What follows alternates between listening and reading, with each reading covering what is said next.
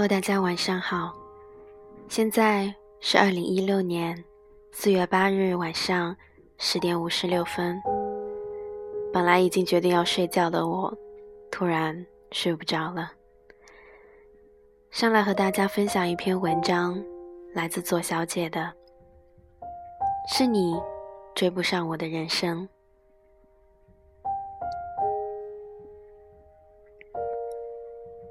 在我决定毕业找工作那一年，你决定考研。其实我并没有多支持，因为在我眼里，大部分读研都是对现实问题的逃避。比如我们宿舍四个人，有两个说要考研，一个是做的简历，发现自己在简历上几乎没有什么好写的，另一个。是去招聘招聘会转了一圈回来，说被吓到了。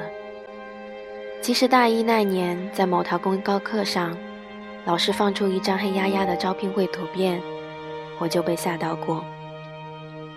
所以这四年一直不敢懈怠，努力做一件件能在简历上写一写的事情。也并非没动过考研的念头，只是看了一下专业课程。必考科目还有一门我永远看不进去的马哲，就突然没了兴致。进入社会对我来说也是有吸引力的挑战，所以我愉快的决定找工作。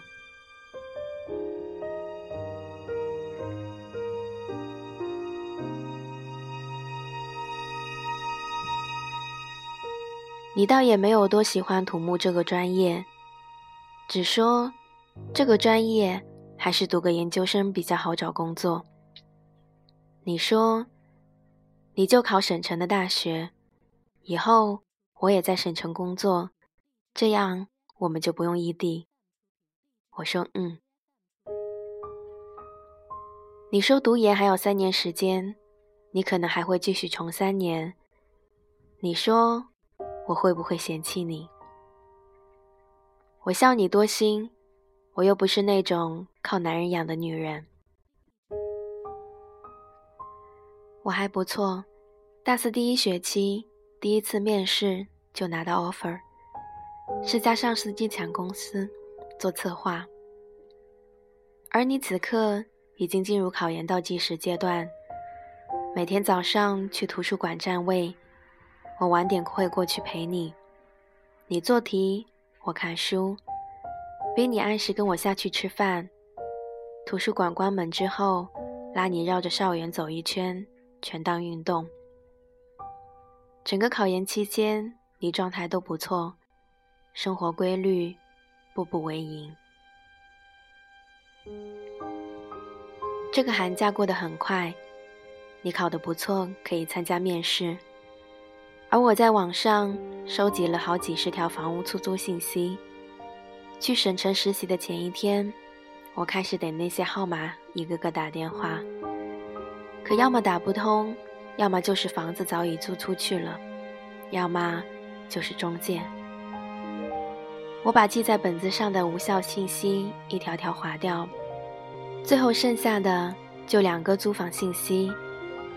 页面里点进去。连张照片都没有。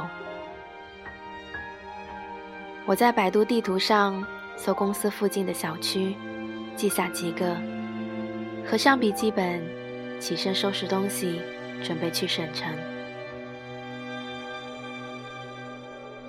我早上就到了省城，先把行李箱放到朋友宿舍，然后出去找房子。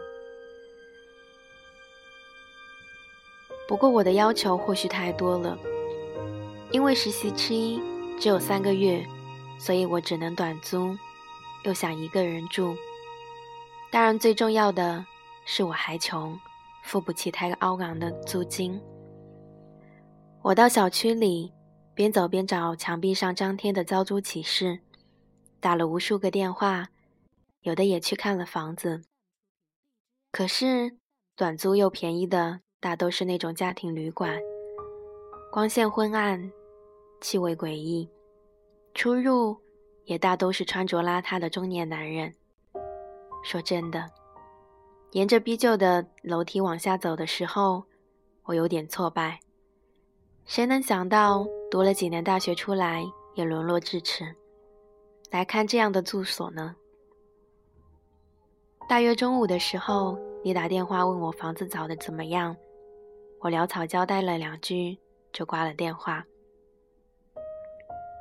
你人还在老家，又帮不上忙，我没必要还把现在的处境说出来让你担心。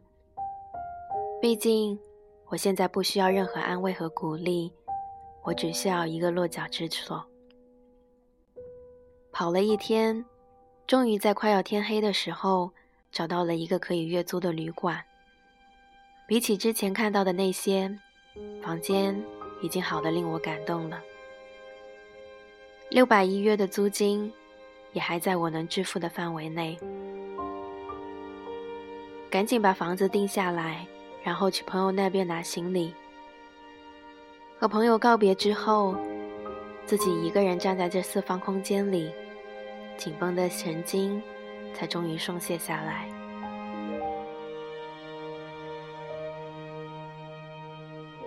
第一次到新项目报道时，我有些手足无措。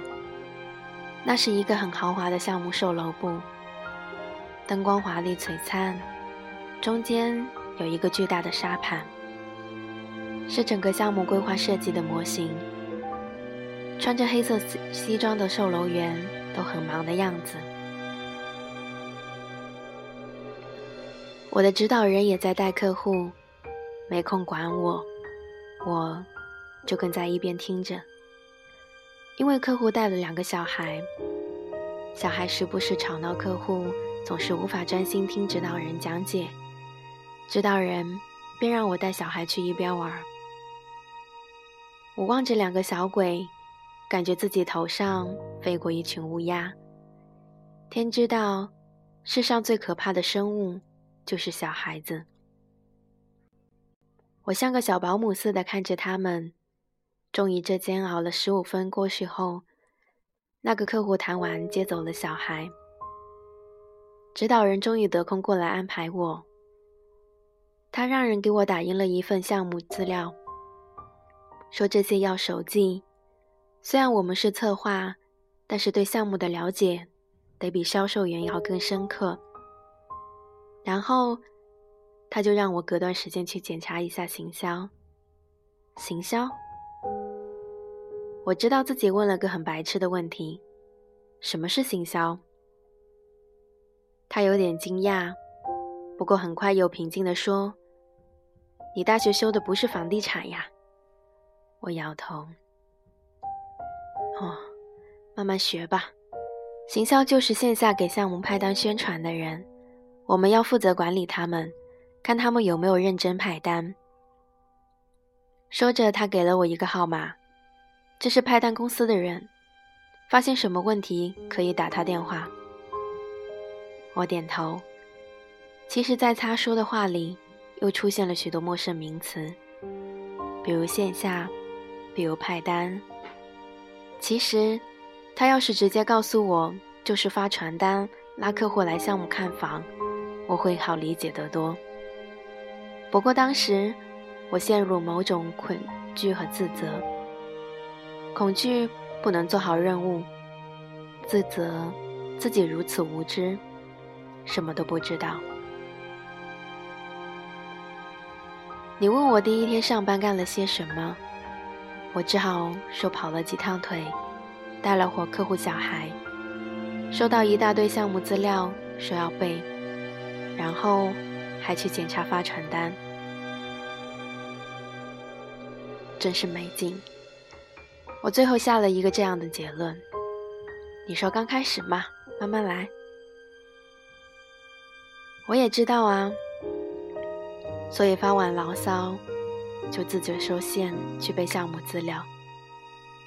项目面积、容积率、绿化率、户型、配套。天知道有这么多东西要背，还有这么多专业名词还要百度。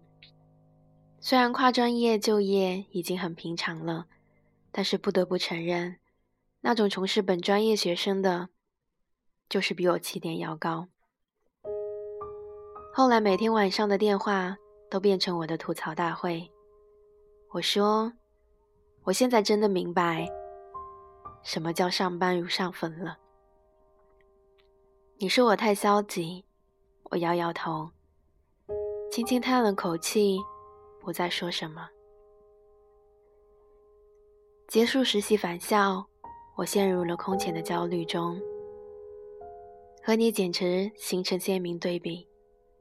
此时你已经考入理想的学校，还跟了一位业内颇具威望的导师，前路已定，只等九月份去学校报道。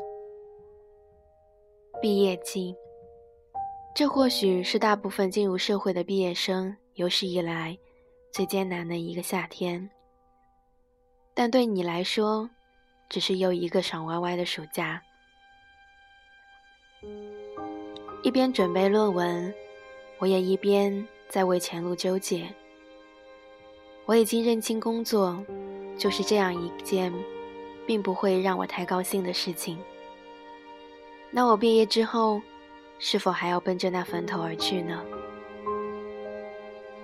你的答案总是非常轻松。不喜欢就去找别的工作啊！我真想指着外面那炎炎夏日说：“这种天，你去跑跑招聘会看。”当然，我并没有说出口。我知道自己这火气来的莫名其妙。明明是自己选择的路，凭什么又嫉妒你已经一条康庄大道铺到三年后呢？我找到一个学长求开解，他是地产专业的，高我两届，也在我们公司做策划。我说我已经看穿我不会喜欢工作，但是又不得不工作来养活自己。而关于地产行业，我挺讨厌这种加班文化，但也舍不得丢掉这个平台。学长建议我还是先做地产，给自己设定一个期限，比如一年。这一年来，确定究竟要不要留在这个行业。如果要离开的话，也用这一年的时间来为之积累资本。至少一年后，在寻求新的工作机会时，有工作经验，也有存款，比现在作为一个一穷二白的应届生，一定要有更多的底气。学长陈姑说服了我，我决定留下来。做决定那一刻，我也轻松了，喊你出来一起吃早餐，开心的告诉你。我这段时间是怎么做的决定？你听完，有些闷闷不乐地说：“既然不是你帮我想清楚的这个问题。”我忍着笑，把醋罐推到你面前，捏了捏你水嫩嫩的脸蛋，说：“你不用当我的人生导师啊，你就乖乖当我男朋友吧。”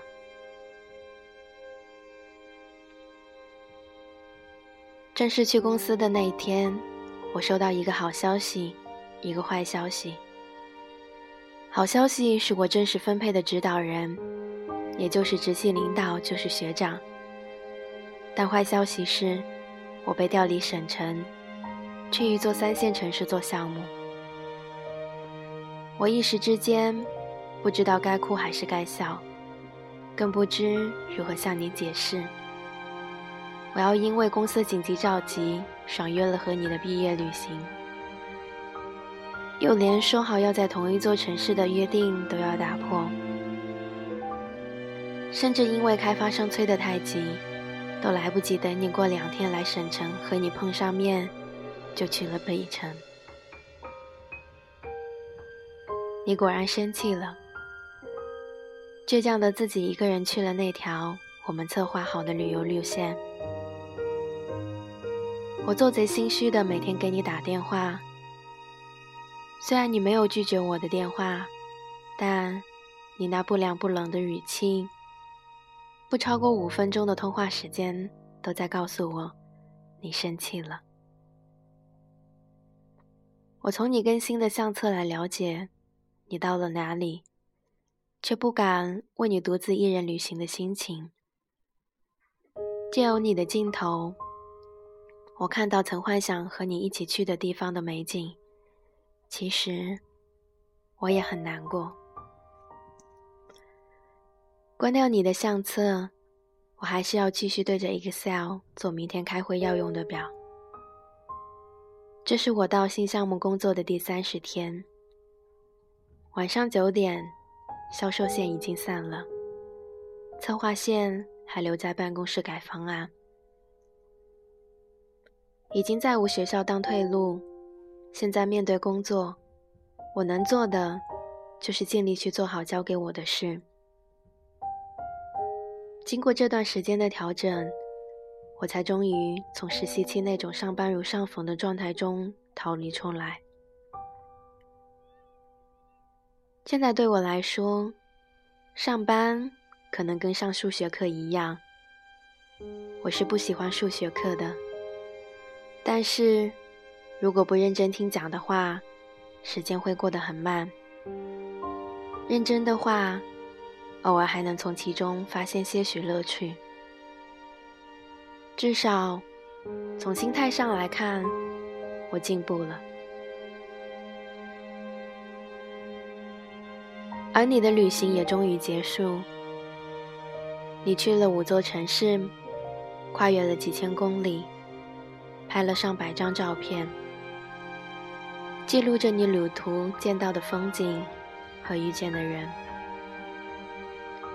有不明真相的朋友还在评论里问：“怎么我没和你一起？”我当时看到那几条评论，心里真是愧疚的无以复加。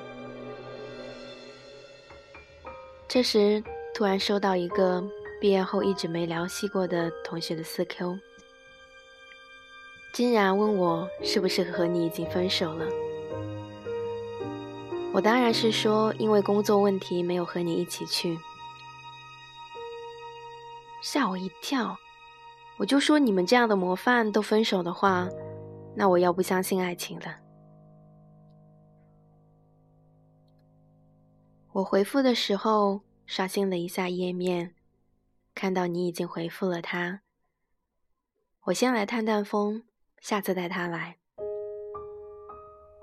直到这一刻。